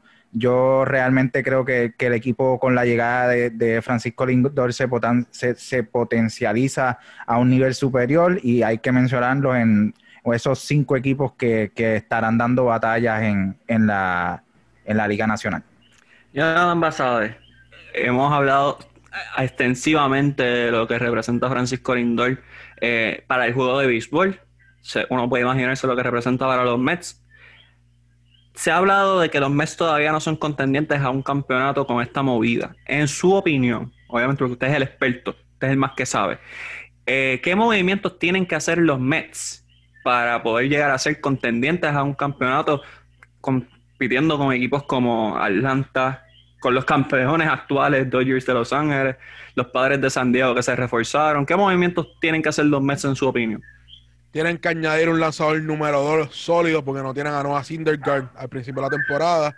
Stroman no es ese lanzador número 2 que tienen los Mets. Carrasco tampoco, de que yo pienso que se va a comer un montón de entradas, sí. Tienen que engranar ese bullpen. Ese bullpen tiene que ser más conciso, no puede fallar, porque lo hemos dicho aquí, lo hemos dicho en todos lados. Bullpen, picheo, gana campeonato sí, puedes tener una alineación monstruosa, puedes tener una alineación grandiosa, una alineación bien poderosa, pero a la misma vez lo que gana campeonatos es el picheo. So, tienes que engranar ese bullpen y tienen que añadir por lo menos un bate más dentro de esa alineación. No es posible que DeGrom haya sido uno de los mejores lanzadores por los pasados tres años, con unos ERA súper bajitos de un y pico, de dos y pico, y solamente gana 10 juegos, 12 juegos, 15 juegos. Eso no puede estar pasando, eso no puede estar pasando. Le tienen que hacer carrera a Digrom, le tienen que hacer carrera a estos lanzadores porque no pueden dejar la vida allí dentro del terreno. So, yo creo que con Francisco Lindor se convierte en un faro para traer jugadores nuevos a Nueva York. Así que yo creo que eso, eso es lo que tiene que hacer los Mets para hacer un equipo contendor en el este de la Liga Nacional. ¿Tienes un nombre en específico de estos agentes libres o jugadores que están buscando un hogar que se te pueda ocurrir, que quieras sugerir? Bueno, yo voy a tirar una que se está rumorando y es un cambio con Chris Bryan. Si ellos pueden conseguir a Chris Bryan a través de cambio, sería una buena forma, un buen bate dentro de esa alineación, un buen tercer bate que pueda complementar a Paquito Lindor. Eh, también están hablando de, de Springer. Si Springer es una, un buen bate dentro de esa alineación, que también un y primer bate. Es un tipo con poder que puede ser primer bate, que no necesariamente Paquito Lindor tiene que tomar esa rienda dentro del equipo y puede enfocarse en el segundo bate. Y también un bate, eh, eh, hablamos de esto ya en varios, en varios, en varios sitios hemos hablado de esto. Eh, Edwin Barrosario es un buen bate. El problema aquí que estamos viendo con Edwin es que en, el outfield ellos necesitan un outfield más consistente de lo que tienen ahora mismo con Conforto y, y, toda su camada de outfield. Así que yo creo que si implementan un DH oficial de la Liga Nacional para los 162 juegos que llaman Manfred anunció que viene la temporada regular, yo creo que Edwin Bomba Rosario, sin DH, ¿sabes qué? Sin DH o con DH, Edwin Bomba Rosario sería un buen bate dentro de esa alineación. Así que estos son unos tipos de jugadores que yo estoy buscando dentro, que caerían súper bien dentro de los Mets. Eh, Francisco Lindor es un dos veces guante de oro en la Liga Americana. Eh, se mueve a la Liga Nacional, está buscando convertirse en el primer boricua en ganar el guante de oro en ambas ligas, entiéndose la Liga Americana y la Liga Nacional. Así que tomando en consideración ya su, su pedigrí defensivo, ¿consideran hoy mismo que Francisco Lindor es el mejor campo corto defensivo en la Liga Nacional. Y voy a empezar con usted, Riedes Hernández, que yo sé que usted es fanático de la magia. Pues mira, yo considero que sí. De hecho, yo considero que Francisco Lindor es el mejor campo contra defensivo, punto, en la liga entera. Pero eh, llega a la Liga Nacional, donde, el, como tú dices, el mago Javier Valle acaba de ganar el guante de oro en esa posición. Eh, también está Miguel Rojas, que fue finalista. Swanson es un buen guante también con los Bravos. Eh, tiene competencia, competencia tiene, pero yo realmente creo que las habilidades de Lindor defensivamente son superiores a, sus, oponentes en este caso. Javier, pues, tal vez tiene mejor brazo, pero Lindor tiene más range. Eh, Javier es- eh, quizás es más bonito a la hora de fildear, pero yo, ah, yo considero que, que Francisco tiene mejores manos, es un hombre que, da, que comete muy pocos errores. Tiene competencia, pero sí considero que es el mejor campo corto defensivo en toda la liga. Jonathan Basabe, ¿te considera que Francisco Lindor ahora mismo es el mejor campo corto defensivo en la Liga Nacional? En la Liga Nacional, Sí. Por un poquito, por un poquito. Yo pienso que hay que darle mérito a lo que ha hecho Javier Baez. Y ahora que se enfocó en su posición del campo corto, dejó demostrado que es uno de los mejores guantes de la liga. Está ahí el Tommy está ahí el Tommy Dame, eh, Paquito con, con, con, eh, con Baez, pero yo creo que el Lindor está un poquito más arriba, si viene saludable, pero un poquito nada más. Y es como dice Jun, Lindor, Lindor todo lo hace ver más cómodo. Eh, Baez es más fancy a la hora de hacer su jugada al hoyo. Eh, es fajón, los dos son bien fajones, pero yo creo que Lindor, entre estos Raymond, dos- ¿quieres, ¿quieres hablar de béisbol? Raymond quiere hablar de béisbol. Espérate, para en la prensa. Dime, Raymond, ¿qué me quieres decir? Estoy, Bueno. estoy en expectativa. No quiero hablar de béisbol, pero quería traerle un jueguito a ustedes. En el, el podcast de Pura Grasa nosotros hacemos el segmento del juego de Rey, la triba de Rey, y hoy les voy a traer un jueguito que ustedes no esperaban. Y esto me gusta porque esto es completamente... No lo saben, no lo saben. Así que les voy a traer un jueguito hoy. Me gusta, me gusta. Zumba. Yo voy a nombrar ciertos shortstops y ustedes me dicen si Francisco Lindon, él, eh, Lindor es mejor que ellos o ustedes piensan que no. ¿Sí o no? Esto es un sí o no. Si quieren dar una explicación o no, pues lo dicen. Vamos a empezar rapidito. Adalberto Mondesi en el Kansas City. ¿Lindor es mejor que él o no? Sí. Sí. Lindor es mil veces sí, mejor. sí, sí. ¿Y tú, Miguel? Ah, sí, Sacho, fácil. Tim Anderson. Tim Anderson de los White Sox. También, también. Es como comparar a Yankee con Anuel. Es bien fácil. Gleyber Torres. Eh, eh, sí. Lindor todavía sigue siendo mejor que Gleyber, aunque Gleyber es un tremendo campo corto. De los tres nombres que mencionaste, Gleyber es el ¿Mm? más potencial, el más cerca, pero igual Lindor le lleva millas todavía. Una pela como la que le damos nosotros a la competencia. Así mismo. Corey Seager de los Dodgers. Eh, Lindor todavía sigue siendo mejor guante. Lindor es más Sí. completo, mucho más completo. Sí, estamos hablando, recuerden que estamos hablando mejor, yo me imagino que ofensivo y defensivamente. Ah, más completo, Lindor. todo- Sí, sí, todos Lindor los es más completo, más es más completo, es más consistente al bate, mejor guante. Bobby Che de los Blue Jays. Next, Next. próximo, próximo. No sé, no sé Eh, ni Bo- quién es. Bo- acá. Bo Bichette, Bo Bichette. Sander, Sander Bogarts. Eh, yo amo mis, mis medias rojas de, de Boston, pero para mí Lindor es mejor que Sander. Exacto. Qué bonito equipo, qué bonito equipo ese, pero Lindor sigue siendo mejor. Sí, sí, me, si, si me ofrecen a Lindor Oh. por Sander, lo cambio hoy, mañana, pasado, el año que viene. Ey, me guillo de Bruni y yo doy un cambio del 2026. Ay, sí, yo, doy hasta, yo doy hasta Fenway Park por Francisco Lindor. Trevor Story. sí, mejor. eh, el Lindor es mejor. ¿Sí? Sí, Lindor es mejor. Trey Sí, sí, Turner. Considero que sí. Eh, sí, Lindor es También, mejor. también. ¿Sí? Sí. Wow. ¿Y Fernando Tatis? sí. ¡Ey! Ahí se la pusiste Oh, difícil al boss. Se la pusiste difícil al boss. Mira, se paró y todo. La gente no lo ve, pero se paró y todo. Se puso nervioso. Ok, hoy, hoy, Hoy hoy, Francisco Lindor es mejor que Fernando Tati Jr. Pero, Uh, pero, pero, de aquí a tres años más, si Fernando Tatis sigue guiando la Tatismanía como va, Fernando Tatis va a ser el mejor jugador en, en todo el béisbol, no solamente en su posición, va a ser el mejor jugador de todas las grandes ligas. Así que Miguel. hoy Lindor sí. Y explicar a la gente quién tú eres dentro de la tatismanía. Yo soy el chofer oficial de la Tatismanía en Puerto Rico. Oye, los tickets los estoy vendiendo, pueden montarse y ver, usted que ustedes de los que se, sentaban en la parte de atrás de la guagua, los choferes, ¿qué es lo que le dice la fanaticada? Seguro. A la tatismanía, dale duro. Y, y vamos sin freno, así que vamos para eh, arriba. yo, Miguel, yo creo que tú le diste como tres años y en verdad yo le doy dos. Y yo le doy uno y medio. Yo en verdad estoy uno y medio. Yo creo que Tati, con la trayectoria, si se mantiene saludable, yo creo que va a ser uno de los mejores jugadores de la Grandes Ligas y puede convertirse en uno de los mejores campos cortos de la historia. Pero, hey, me estoy adelantando por 10 años. Yo sé que me estoy adelantando, pero yo creo que va a ser, puede ser mejor que Lindor. Puede ser. Pero ahora mismo, hoy en día, Paquito, Francisco Paquito Lindor es mejor que Fernando Tati. Mis últimos dos jugadores son, y solamente para revolcar la vispero, Baez y Correa. ¿Quién es mejor de los tres, incluyendo postemporada? Para mí, para mí no es Por difícil. favor. Wow, No, pero para mí no es difícil en absoluto. mano, porque los tres Somos puertorriqueños, todos conocemos a los tres. Pero tú sabes que yo creo que Francisco Lindor, Francisco Lindor ha dejado demostrado que, que puede competir en, en, en regular y en postemporada. Pero es que en verdad yo tengo, es que yo sí, en verdad ahora mismo, yo, yo tengo a Correa como uno de los mejores campocontos en la postemporada, pero en la serie, y este año en la serie él jugó bastante bien defensivamente.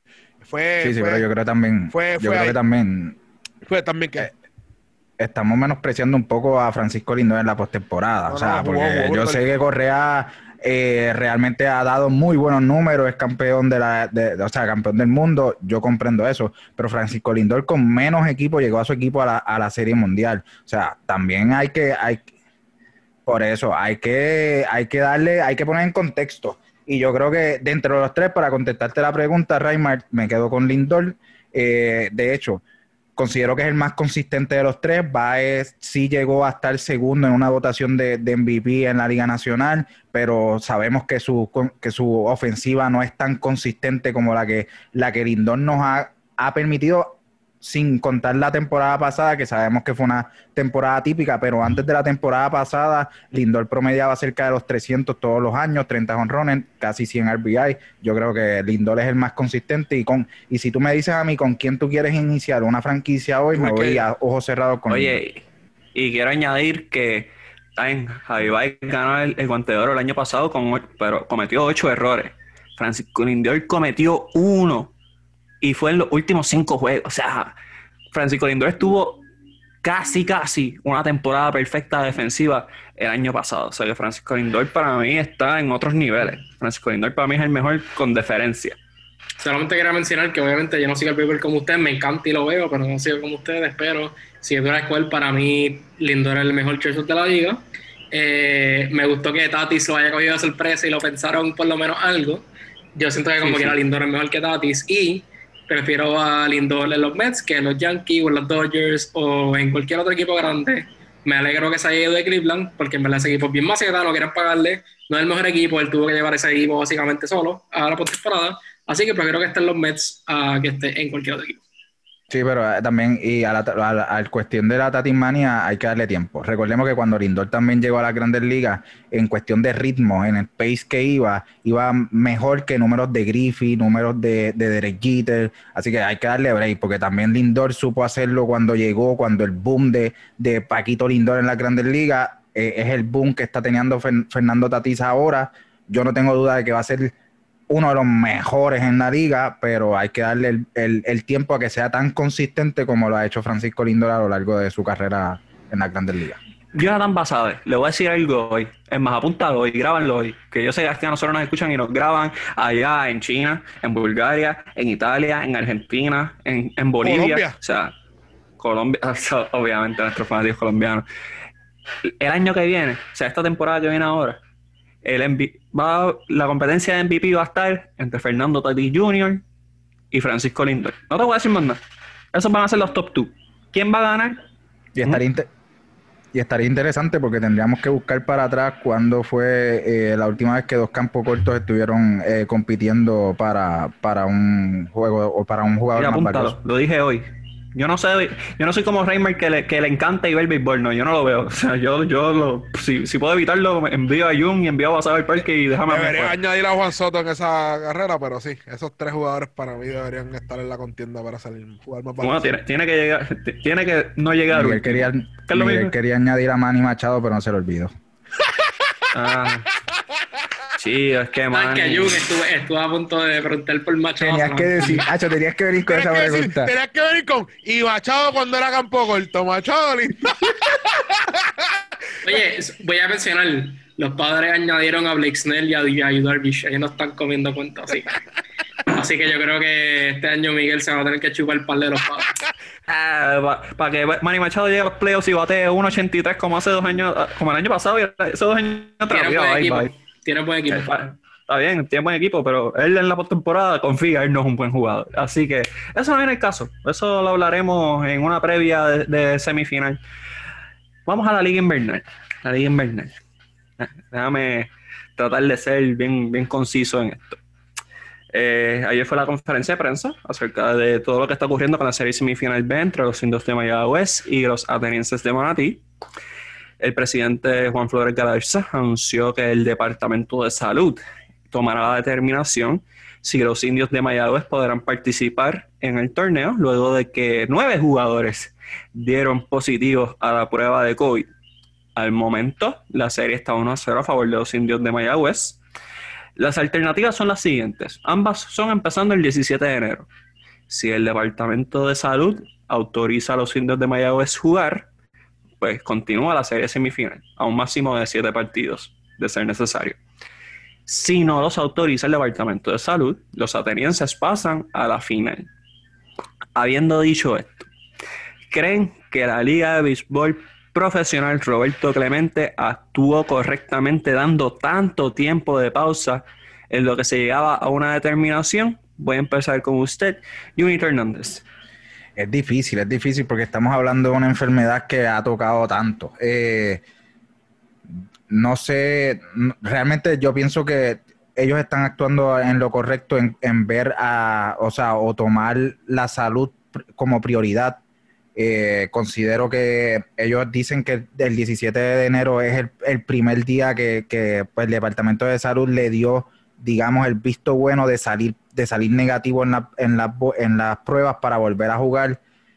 Yo creo que los sí lo están haciendo bien. Yo considero que ellos ya tienen un plan para si esto si del 17 se continuara la semifinal, ya para final de mes tengan ya el campeón decidido y tres días antes de comenzar la serie del Caribe, el equipo viaje a, la sede allá en México. Así que yo, yo sí considero que, debieron haber, o sea, si tú creas un torneo, no, no creo que, sea justo eliminar a, a, un, a un equipo completo por simplemente unos casos. Ahora bien, ahora bien hay una investigación al tanto que se está hablando de si, si Mayagüez violentó algún reglamento sobre lo del COVID y ahí estaríamos hablando ya de, una penalización bastante justa si, si es que hay evidencia de que realmente eh, se violaron alguna de las reglas anti-COVID. Ya, don Basabe, ¿consideras que fue demasiado el tiempo que se le ha dado a esta investigación? ¿Consideras que se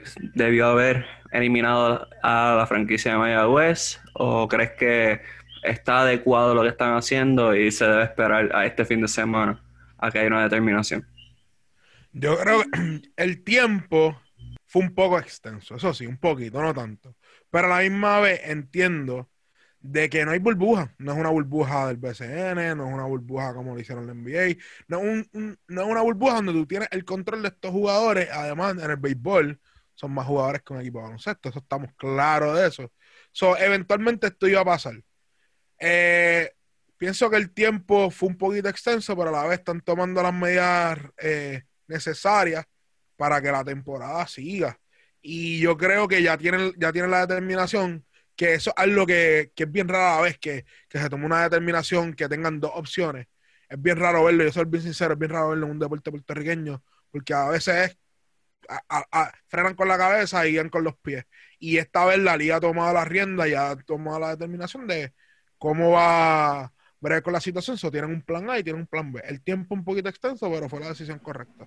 Ah, yo creo que, lo llevaron al límite, lo llevaron hasta donde ellos sabían que el calendario les permitía para, para llegar a, culminar un, torneo en, en, en, el tiempo adecuado. Así que yo realmente considero que sí, que, que sí el tiempo es un poco excesivo, pero que lo manejaron al límite. Ellos hablaron de que si de reunidarse toda la semifinal se van a jugar también eh, doble juego, que también lo están contemplando para seguir agilizando todo el resto de la temporada. No, y esto ha sido atípico. Esto ha sido, esto ha sido un, eh, el deporte en el mundialmente ha sido atípico. O realmente eh, son unas situaciones que no se pueden controlar, e inclusive que duraron toda la temporada y que casi al final fue que haya pasado esto, es un logro, porque ellos están viviendo literalmente con la sociedad y los casos de COVID están, casos de COVID están subiendo, eventualmente estas ligas van a estar trastornadas por, por todo este revolú del COVID. la están manejando súper bien, bastante bien, me han sorprendido realmente. Ok, me toca. Yo, estuve en la conferencia de prensa. Eh, en realidad, pues, Eh, considero que obviamente la prioridad es la salud de los jugadores, eso es sumamente importante y creo que es importante recalcarlo.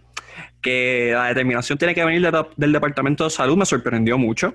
Creo que es la primera vez que yo he visto que una agencia que no tiene nada que ver con la institución principal, pues toma una determinación acerca de la participación de un equipo. Así que, pues, eso me sorprendió.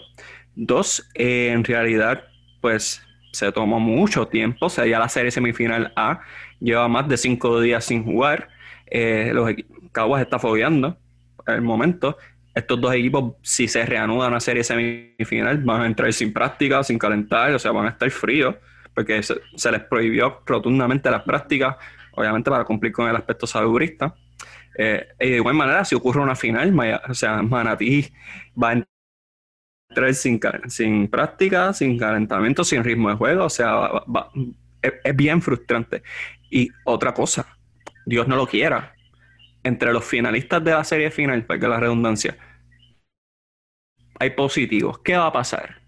Porque lo que me están diciendo es que se va a acabar la temporada o más tardar tres días antes de que se parta igual la Serie del Caribe. Y si se enferman ambos equipos, Dios no lo quiera, esperemos que obviamente todo el mundo esté en salud. Son demasiadas incógnitas que yo tengo ahora mismo para decir que se tomó una determinación correcta. Lo importante al día de hoy y para siempre va a ser la salud de los jugadores. Eso debe ser la prioridad sobre cualquier otra cosa. Pero, pero, tengo muchas dudas, tengo muchas preocupaciones y en realidad pues desluce el espectáculo un poco más allá. Yo creo que la gente va a entender que es una temporada típica, que estamos en una situación que a cualquiera le puede, le puede dar. O sea, el COVID no discrimina por edad, por género, por raza, por lo que tú quieras. O sea, el COVID te puede dar sea quien tú seas. Pero tengo muchas preocupaciones. Tengo muchas preocupaciones. ¿Tú, ¿Tú hubieses tomado la decisión de eliminar entonces el equipo de Mayagüez de la contienda? Es que eso también cada, cada determinación va a traer su cola, porque obviamente Mayagüez fue el segundo mejor equipo claramente durante la temporada regular, es una franquicia de tradición y que no esté este equipo, pues desluce también lo que fue la temporada. Todo depende de cuál sea el resultado final de la investigación. O sea, yo entiendo que no es justo que Manatí, que cumplió y se ha mantenido, tú sabes, saludable, pues tenga que sufrir la penalidad de esperar a que Mayagüez, tú me entiendes, se cubre todo el mundo y que ellos no tengan, o sea, es, bien complejo, o sea, no hay determinación correcta a la larga de la liga de béisbol. O sea, la liga de béisbol va a salir perdiendo, no importa que decidan. Pero, sea, no puedo decir que deberían eliminarlo, pero sí, sí trae mucha cola independientemente de la reacción. Dímelo, Raymond. No, solamente quería mencionar que esto no es solamente ¿verdad? en Puerto Rico, o sea, yo, entiendo las preocupaciones que están pasando ¿verdad? con la liga, este, es difícil, en verdad. Eh, simplemente una situación mundial. Todas las ligas de todos los países están pasando por esto. esto obviamente hay países que pueden ¿verdad? contar con lo, que, lo que está pasando económicamente y otras que no. Este, solo porque hablamos de NBA, por ejemplo, hay mucha gente que dice, por ejemplo, ¿por qué no cancelan la NBA? Y eso no va a pasar porque uno va a perder mucho dinero, dos, esto no es una burbuja. Y al no ser burbuja, ya los jugadores y los dueños y los equipos saben que los casos van a surgir, ¿me entiendes? Como que no es burbuja, es una situación que lamentablemente depende de, de las implicaciones que la seguridad que la liga ponga y depender que los jugadores, por ejemplo, eh, sigan ¿verdad? con estas reglas. Así que realmente algo que no está a mano de la liga, no está a mano de ningún país. Son cosas que pasan y una liga como la NBA, por ejemplo, no puede suspender la liga porque pierde el dinero, pero tampoco puede, tú sabes, puede ajustar lo más que pueda ajustar y that's it. Así que solamente gracias porque es mundial. Es algo que no importa lo que pase, depende, depende más de los, de los jugadores y de las restricciones que pone la liga que, que la liga como tal. Así que son cosas que pasan. Exacto. Pregunta sencilla para continuar con el tema. Si por alguna razón el Departamento de Salud determina que Mayagüez no debe participar, ¿consideran que esta temporada tendría un asterisco entonces, eh, independientemente de quién sea el campeón al final de temporada? Junito. Yo considero que no, y, y, es en cuestión de general de mi visión hacia las temporadas de COVID. Yo creo que eh, es algo que nadie puede manejar yo creo que así se jugó y así se, se va a determinar. Si lamentablemente Mayagüez, que fue el segundo mejor equipo dentro de la temporada regular, no puede no puede participar, eso no es culpa de Caguas y no lo, de Caguas o el futuro campeón. No, no quiero decir que Caguas va a ser el campeón. Eh, eso no es culpa del futuro campeón en, que este equipo se haya tenido que eliminar de esa manera. El campeonato es tan válido como cualquier otro. Ya, sabes, ¿considera que hay un asterisco si, si uno de los equipos fuese eliminado? No, en verdad que no. Como yo sigo la misma línea de Jung. Es como, como dice Jung. Esto, oye, esto no está en control de ellos. Yo, oye, yo entiendo que, que el equipo no haya decidido no jugar. Y no, pero no queremos jugar porque, un ejemplo, la liga no nos puso el uniforme que queremos. Pues eso sí, mira, pues eso es asterisco, lo que sea. Pero no creo, no creo, no creo que, que se le haya poner un asterisco con esta temporada que ha sido diferente. Eh, creo que el campeón, eh, a través de esta temporada, muchos de estos jugadores han hecho sacrificios. Eh, hay otros jugadores que son de otros países que vienen a jugar también aquí, que han hecho ese sacrificio para estar aquí. So, realmente no podemos minimizar el sacrificio que han hecho toda esta gente para llevar un torneo a cabo sin burbuja durante la circunstancia que está pasando en el país. Bueno, considero justo sus respuestas. Y hablando, hablando de, de considerar justo, Yadier Molina, el flamante dueño de los vaqueros de Bayamón, estelar receptor de las grandes ligas, futuro Salón de la Fama de las Grandes Ligas. Expresó interés en participar con los anterienses de Manatí, donde dirige su hermano. Y hoy se hizo oficial de que se va a permitir que Yadier Molina participe en la Liga Invernal. La pregunta es bien sencilla, Junito. ¿Qué representa para Manatí tener a Yadier Molina durante lo que resta de temporada? liderazgo, fanático, eh, de todo, de todo, realmente. Y yo, y, al final, en la liga, la liga permite que un jugador que sea de grandes ligas pueda llegar a la semifinal o a la serie final sin haber jugado la temporada regular. Aquí lo que estaba en disputa es que pues se había jugado un partido de la serie semifinal la liga hace sus arreglos para así permitirlo. Lo que trae Yadier Molina es de todo un poco, liderazgo, el ánimo que estos jugadores van a tener al eh, poder participar junto a un futuro Salón de la Fama eh, de las grandes ligas. Yo creo que el momentum ahora mismo de esa semifinal, si es que se juega, lo tiene Manatí by far. Ya Dan sabe que representa Panamá y tener los servicios de, del receptor futuro Salón de la Fama. No, esto sería, esto es esto es brutal para, la selección, para selección, cógeme, para el equipo de, de Manatí, es como dice yo, un futuro salón de la fama, un jugador, un uno de los mejores receptores de no solamente de Puerto Rico, sino de las grandes ligas. Punto y se eh, estamos hablando de esto eh, antes de, antes de, antes de, de entrar al podcast, y realmente son diferentes eh, eh, escalas, dependiendo de cómo tú lo veas, como tú lo ves beneficioso. Por ejemplo, yo como jugador, yo me fajé toda la temporada y viene un jugador nuevo, pues dije, ah, me van a reemplazar después que yo me fajé. Como fanático, yo estoy súper feliz y realmente es súper bueno para la liga. Qué malo que no hay fanáticos. Eso es, lo, eso es lo malo, que no hay fanáticos que puedan ver esto, que yo no me acuerdo la última vez que un Grandes Liga al nivel de Yadier Molina y al nivel de la carrera que ha llevado Yadier Molina después de esos tiempos de los 90, vuelva a jugar en la invernal de Puerto Rico. Eso, en verdad, es sorprendente. Ah, yo tengo la respuesta para ti. Yadier Molina, cuando jugó con los gigantes de Carolina. Así que Yadier está haciendo un full 2014, ¿verdad? Por ahí. Algo así. Javier Sabas el que sabe. Yo, yo lo llamo después. Jaime, dímelo. Bueno, Yadier Molina ya ganó el BCN con Bayamón. ¡Uy!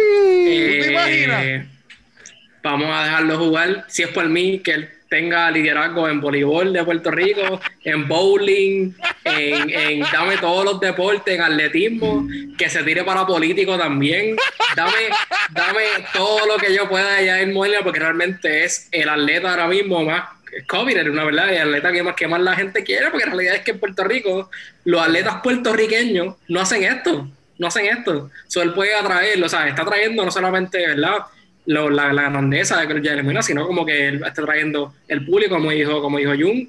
Eso, eso, trae chavo, eso trae fama, eso trae, eso trae maybe motivación para otros atletas de otros deportes hacer esto e invertir en el deporte de Puerto Rico. O sea, jugar. Yadir está haciendo y jugar, exacto. O sea, está jugando, fue apoderado del BCN de no puede jugar, obviamente, ¿qué va a traer? Va a traer el mejor receptor, básicamente, que ha tenido Puerto Rico en los últimos, tú sabes, Ah. 20 años. Salón de la fama, como tú dijiste, Miguel. Y fuera del juego, como que traer, como que traer que fue, que, que sea administración de otros deportes también ayuda. Si es por mí, que se tire hasta para político, como que una persona que realmente está ayudando a Puerto Rico, porque no hay otro ¿Verdad? atletas haciendo esto. Yo estoy preocupado, yo, estoy preocupado porque Yadiel Molina puede terminar siendo el jugador más odiado por Miguel Hidalgo, ya que lo hizo a los vaqueros campeones y Y bueno. puede hacer que los criollos de Cagua pierdan un título. O sea, Sí. Eh, oye, si, oye, si eso pasa, si eso pasa, Yadiel Molina, wow. Oye, Molina pero es que- oye, sube a la, a la lista con Manny Machado allí. O sea, está al lado de Manny Machado. Pero es que, mira, siendo, siendo realista, siendo realista, ¿qué otros deportistas puertorriqueños grandes al nivel de El Molina está haciendo esto en Puerto Rico? Ninguno. Eh, En ningún deporte. Alex Co- Alex Cora, Alex Cora, Alex Cora, Alex Cora, que es dirigente de un equipo de Melvino, no, no es Puerto No, y Rico. fue, y fue, y fue apoderado de Cagua y, y, y, y, Gerente general de Cagua. y también gerente general de Cagua. Y Carlos Beltrán no está, Carlos Delgado. Carlos Arroyo ahora está en la selección, tú sabes. Barea está buscando lo más seguro un contrato. O sea, los jugadores atletas grandes no están haciendo esto. Carlos Delgado está con la Fundación Extra, Extra Base y le da donaciones a, creo que son 10 atletas eh, del Departamento de Recreación y Deporte. Así que Carlos Delgado hace su aportación, nada más que lo hace más low key, pero entiendo tu punto de que atletas en su prime, Sí. que han generado el ingreso que ha generado Yadiel Molina, no, no aportan tanto como Yadiel Molina. Yadiel Molina también ha aportado a las selecciones menores de voleibol de Puerto Sí. Rico. Yadiel, quédate en las selecciones menores, No. la Liga de Voleibol Superior Femenino no hace falta. Ya mismo se mete por ahí, no se mete por ahí. No, y- que cubrirlo. Él es, el, él es el dueño también del doble dorado, que unos uniformes Sí. brutales. So, también está Y Yadiel fue inteligente. Yadiel lo que posteó fue una fotito ahí en Instagram. ¿Qué creen fanáticos? Y los fanáticos explotaron y pues eso movió que la liga pues básicamente tomara la decisión que tomó. Sí, eh, literal. Esto no pasa si Nestalí Soto decide, y con todo el respeto a Nestalí Soto, que es un caballísimo, pero si Caballo, Nestalí, caballo, matando pero- sí, pero si Nestalí Soto dice mañana, mira, yo quiero jugar, pues no hubiese sido tan proactivo la, la resolución de que, dale, vente a jugar. Pero como hay que ir Molina, igual que si Francisco Lindor dice, yo quiero jugar la Pero final es que- con Cagua, le van a decir que sí, o sea, eh, y Bueno, que le digan pero- que no. Y Pero es que, Miguel, o sea, yo entiendo lo que tú dices de que pues a lo mejor lo hace por conveniencia, pero pichar la conveniencia. En Puerto Rico no hay deportistas que estén invirtiendo en el deporte en Puerto Rico, no lo están haciendo. Y me Ah, yo sé. profesional. No, yo- lo sé. yo lo sé. sabes, profesional, y él lo está haciendo en un momento que todavía está jugando, o sea, que está, pues no está en su pica, está decayendo, y obviamente está buscando el retiro, pero, pero lo está haciendo, o sea, Ay, y en su hay caso otros también. deportistas que son igual de grandes que no lo hacen. En su, caso pa- tam- en su caso también es bien fácil porque eh, es solamente convencer a la liga, porque ya el equipo lo tienes convencido. O sea, tú, tú- el dirigente del equipo es tu hermano. O sea, y tú eres el capitán de la selección de Puerto Rico. O sea, a ti, al- el equipo va a querer que, a- que tenerte a ti, ya que el dirigente también es, es- es tu hermano. Le toca a la liga, pues acceder a eso. Pero eso también es inversión para la liga Rico, Claro, o sea, claro, sí, llegar sí, que- que definitivo. No importa que el hermano sea el O dirigente, sea, muchas veces, muchas veces no. nos quejamos que los dominicanos van a sus ligas en su pick y van a jugar a la liga dominicana y acá pues Yadier Molina pues básicamente sabemos que pues, pues tal vez no tiene contrato ahora mismo, tal vez se quiere exponer, también lo va a beneficiar a él, tal vez exponerse a estos equipos de grandes ligas, pero para mí está muy bien, para mí está muy bien que, que, que lo hayan incluido, sí puedo entender el punto de Miguel, porque realmente la liga, la, la regla dice que tiene que entrar antes de que empiece la semifinal. Ya se había jugado un partido de semifinal, pero dado el caso de que es una temporada típica, que la temporada está de- de- detenida por COVID, yo creo que bajo todos esos eh, factores, pues la liga decide entonces incluirlo a mitad de semifinal. Oye, y también es buena para ella, Javier, porque así tiene taller, camina a una temporada de béisbol donde está buscando un contrato, así que no, nadie pierde en esta, en esta adquisición de Javier Molina a la liga de béisbol. No vengas a decir que Caguas pierde porque Los no va a pasar. criollos, los criollos no, pierden. No, no, no, Miguel, va a tirar, va a tirar cizaña, va a tirar cizaña. va a tirar Normal, cizaña. dale. Tú sabes que a lo mejor esto puede ser una forma de demostrar lo que le queda para ver si hace una firma con el equipo donde trabaja su hermano, que es el dirigente de Catcher, con los angelinos de, de Los Ángeles. So, esto también puede ser para eso. O sea que él quiere llegar último. No, espero que. Ey, pero oye, ya él ganó campeonato. Chicos, pero es que yo, di- yo Ya. difiero, Johnny. Él, él ya hizo su carrera, ya lo Hall of Famer. Si él quiere un trabajo Oye, en algún lugar, pero él él quiere va a seguir jugando contratar béisbol. libre. Él quiere seguir jugando. No, pero él quiere seguir jugando. Sí, pero- y, y Johnny dice que el hermano lo que tiene es un enganche para que él llegue a, a ser catcher en los angelinos. Eso es lo que está diciendo. Exacto, lo que estoy diciendo es que puede ser el equipo que, ah, mira, Yadiel, juégate, juégate eh, dos jueguitos para ver cómo tú estás, para ofrecerte un contrato. A llegar último. Para llegar último. Yo Ya lo veo, ganó, ese- ya él ganó, Gracias, Miguel, gracias, ya él Miguel. ganó. Ya él lo que quiere es retirarse, jugar béisbol y retirarse. ¿Viste? Él quiere ganar porque es un competidor. Pero, pero, yo creo, ok, estoy asumiendo la postura y yo no debería asumir la postura de cualquier persona, de otra persona, pero yo creo que ya él está de que él quiere jugar béisbol. Gane o pierda, ¿viste? Está buscando un equipo contender, pero Los Ángeles no es mala idea. ¿Me entiendes? Digo que se vaya para China, para allá y Y mate. la realidad, la realidad, sabemos la calidad que tiene Yadier Molina, pero es un receptor de 38 años. O sea, No. y, y es complicado que un equipo eh, todavía le dé a un jugador que normalmente los receptores ya a los 32, 33, 34 años tienen que ir buscándole una otra posición. Yadier Molina no es ese tipo de receptor. Yadier Molina se mantuvo en la receptoría toda su carrera y eso es a lo que él aspira esta temporada también. Así que pues nos, nos toca, o sea, nos to- le toca a él demostrar en este tiempo en, Navi- en la liga invernal a ver si por fin puede conseguir un buen contrato en, en las grandes ligas. Mira, yo solo aceptaré que Yadier Molina vaya a Los Ángeles y le mete un pescozón a Mike Trout. Lo único que yo voy a decir. y que que se vaya para Japón a jugar. Es la realidad. Claro, que se vaya para Japón y otro hasta los 48. Sí, exacto. Y vamos a un último tema, rapidito. Carlos Arroyo eh, está fungiendo como reclutador de la Federación Puertorriqueña de Baloncesto camino al repechaje. Están pensando en el repechaje, aunque hay una ventana en febrero que nadie sabe qué va a pasar, pero eso no viene el caso. ¿Cuán importante es que Arroyo esté fungiendo este rol y creen que conseguirá jugadores de nivel? Entiéndase un Tyler Davis, tal vez un Mo Harkless. ¿Creen que puedan conseguir un jugador de este nivel? Raymond, ya que estás aquí, ¿tú crees que eso sea posible? Bueno, no sé si sea posible, realmente yo no sé la relación que tiene Carlos Reyes, ¿verdad? Con estos jugadores que están afuera no jugando. Pero quiero mencionar que él es asesor senior para ir al reclutamiento, desarrollo, y lo menciono otra vez, desarrollo y relación con los jugadores. En Puerto Rico no hay problema de jugar baloncesto, hay mucho talento. El problema es el desarrollo y reclutar, ¿verdad? Ese talento. Pero más que reclutarlo, el talento. Si hay algún jugador que podría ayudar hoy en día al reclutamiento de los jugadores es Carlos Arroyo, porque ¿verdad? Jugó, en Puerto Rico, es ¿verdad? El, el, el, el- básicamente el baloncelista más codiciado en Puerto Rico, hasta más que Varea, en el sentido de que ¿verdad? jugó en el BCN, este, ¿verdad? Tiene, tiene más estatus por lo menos en el BCN, y pues, por lo menos como en cuestión de FIBA, pues Arroyo es el que uno piensa más que en Varea. Debería ayudar en el reclutamiento, pero ¿de qué vale que tengas a un jugador reclutando si no desarrollas bien? Este, yo pienso que Arroyo, más que ser el reclutador del equipo, debería reclutar para esas prácticas para poder desarrollar. Así que creo que hay mucho que buscar. Creo que sí es un buen paso para un jugador que ya jugó con el equipo nacional, que, ¿verdad? que esté en el equipo. Es como, ese punto, como que como estaba hablando de Yael Molina, que yo dije que Yael Molina puede, como que puede traer más talento y más otras cositas. Es lo mismo, es un jugador que puede traer otras cositas, pero si no se desarrolla el talento, ¿de qué vale reclutarlos? Así que este, mi opinión es que debería más buscar ese talento que está escondido en Estados Unidos o en otro país para entonces poder desarrollar y entonces traerlo al equipo nacional. Mira, so- solo se ha hablado de- del repechaje. La realidad del asunto es que yo no pienso que jugadores vayan a venir. La realidad del asunto. No- José Juan Barea había llegado a un acuerdo con Tyler Davis y Tyler Davis de repente "Ay, no quiere jugar. Y creo que es lo que va a seguir pasando.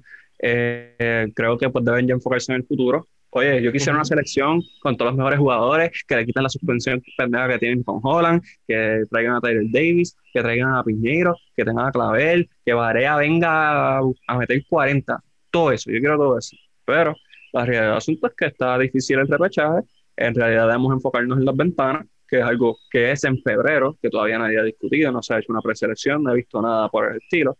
Así que, ah, o sea, es bueno. O sea, no, no es malo tener a uno de los jugadores de, con más logros internacionales en la historia de la selección puertorriqueña reclutando, pero te va a llevar tan lejos como la relación que tengan los jugadores entre ellos y también el dirigente. Así que puedes llevar el caballo al río, pero si el caballo no quiere beber agua. Se jodió la cosa, no importa. Así que vamos a ver, vamos a ver. Y ya le hemos ocupado una hora y media, así que yo los voy a dejar ir. Pero gracias a todos por estar aquí en este primer episodio. Eh, Junito Hernández, ¿dónde lo pueden seguir usted?